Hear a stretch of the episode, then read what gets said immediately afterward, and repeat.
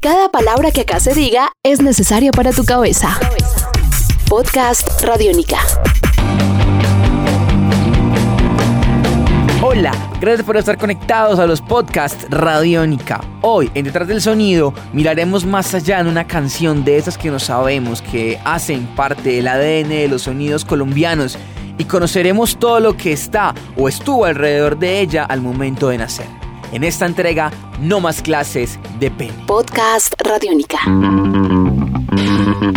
Con los característicos tres acordes del punk y con una voz que sale desde las entrañas, como quien siente en lo profundo cada palabra y le duele cantarla, así nació a finales de la década de los 80 una canción que, a pesar de durar menos de minuto y medio, fue pieza clave para construir una sonoridad propia, la del punk medallo. En las palabras del bajista de la banda, Giovanni Rendón, está la historia de No Más Clases. Estás escuchando Podcast Radiónica. No Más Clases es una canción que habla sobre el problema de la educación en Colombia.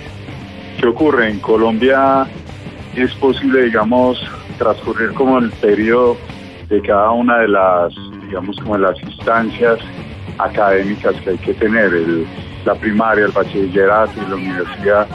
Y a veces la gente se queda en esa instancia y no logra llegar más allá, o sea, no logra tener su, su sueño ideal que se construye a partir del estudio pero a la, a, la vez también hay un lío y es el asunto de la problemática que tiene la gente que está dando su saber, su conocimiento a la gente que quiere también y sueña progresar.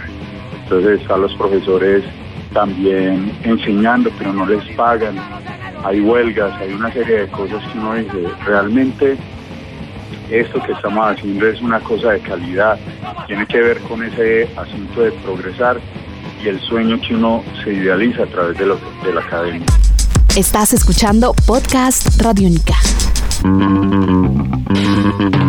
La canción hizo parte de un emblemático compilado, a su vez banda sonora de la ópera prima del también director paisa Víctor Gaviria, Rodrigo de No Futuro. Estás escuchando Podcast Radiónica. El disco de Rodrigo de, digamos que apareció en un momento en el que habían un montón de, de locos que estábamos simplemente pensando la ciudad de otra manera, pensando la ciudad de otra manera, era que estábamos haciendo PUN en un momento en que la ciudad no estaba apta para, para ese sonido. Y ese sonido partía de una cosa que era también muy, muy, muy importante, era un sonido que era el hágalo usted mismo con, con lo que tenga, con las uñas, y estuvimos haciendo ese sonido con las uñas. Y ese sonido de alguna manera llegó Víctor Gaviria y se dio cuenta que estaba, había gente, habían unos locos que, estábamos, digamos que aparentemente perdidos, pero que teníamos la conciencia de lo que ocurría en, nuestro entorno.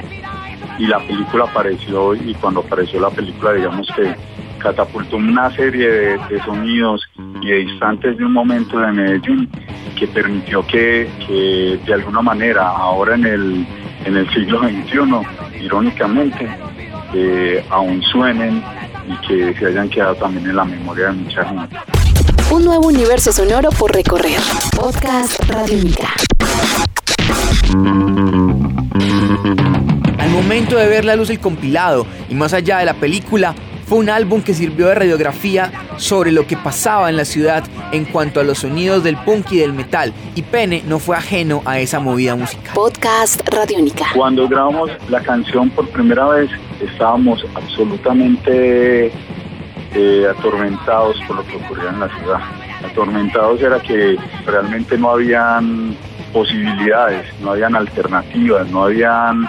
Eh, en realidad no teníamos una posibilidad de crear un futuro y no nos importaba el futuro, así nos doliera mucho lo que lo que de alguna manera teníamos que soportar y era que teníamos que soportarnos la idea de, querer transitar a través de el bachillerato, transitar por una educación que también era precaria, que era una cosa que uno, uno se soñaba algo quería de alguna manera progresar, pero no bajo esa instancia de lo que nos ponía la sociedad como, como ejemplo, como lo que ocurría en el momento y nosotros éramos absolutamente un desastre.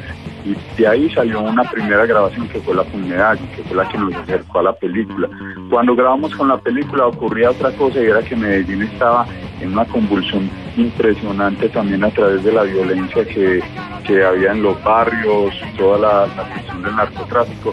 Y cuando apareció el disco, fue peor aún porque mm, tuvimos un choque con la impresión de la película y con lo que y con lo que nosotros sentíamos como digamos no como músicos profesionales pero sí como de alguna manera la gente que había interpretado una serie de cosas para ver una película que en, en ese momento quizá ni entendimos. Pero lo que nos ocurría como banda era simplemente un dolor de país un dolor de país porque creemos aún ahora la educación está por formarse, está por crearse, está por evolucionar y está por, por renovarse. Entonces, eso es lo que creemos que, que, ocurre ahora. Estás escuchando Podcast Radio Única. Tras los años del punk medallo, muchas bandas que nacieron en esa época fueron desintegrándose, pero con el tiempo regresaron y disfrutan de la música desde otra perspectiva. Ese es el caso de Penny. Estás escuchando Podcast Radiónica. Penny en 2016 es una banda que se ha dedicado a, disfrutar de lo que hace. Más allá de, estar en conciertos o estar en, en cosas, es el parte de encontrarnos cada fin de semana o entre semana o cada ensayo para nosotros es un parche, simplemente desahogar un montón de penas, desahogar, desahogarnos con la música para para seguir soltando ese espíritu que, que se adueñó de nosotros, que está hecho a través de la música, que tiene que ver mucho con el punk. Y lo que hace Peña ahora es que estamos grabando de nuevo otros demos, no nos interesa, digamos, como hacernos populares, estar por ahí, digamos, como buscando conciertos grandes o nada de eso. El que nos invita a tocar, allá estamos.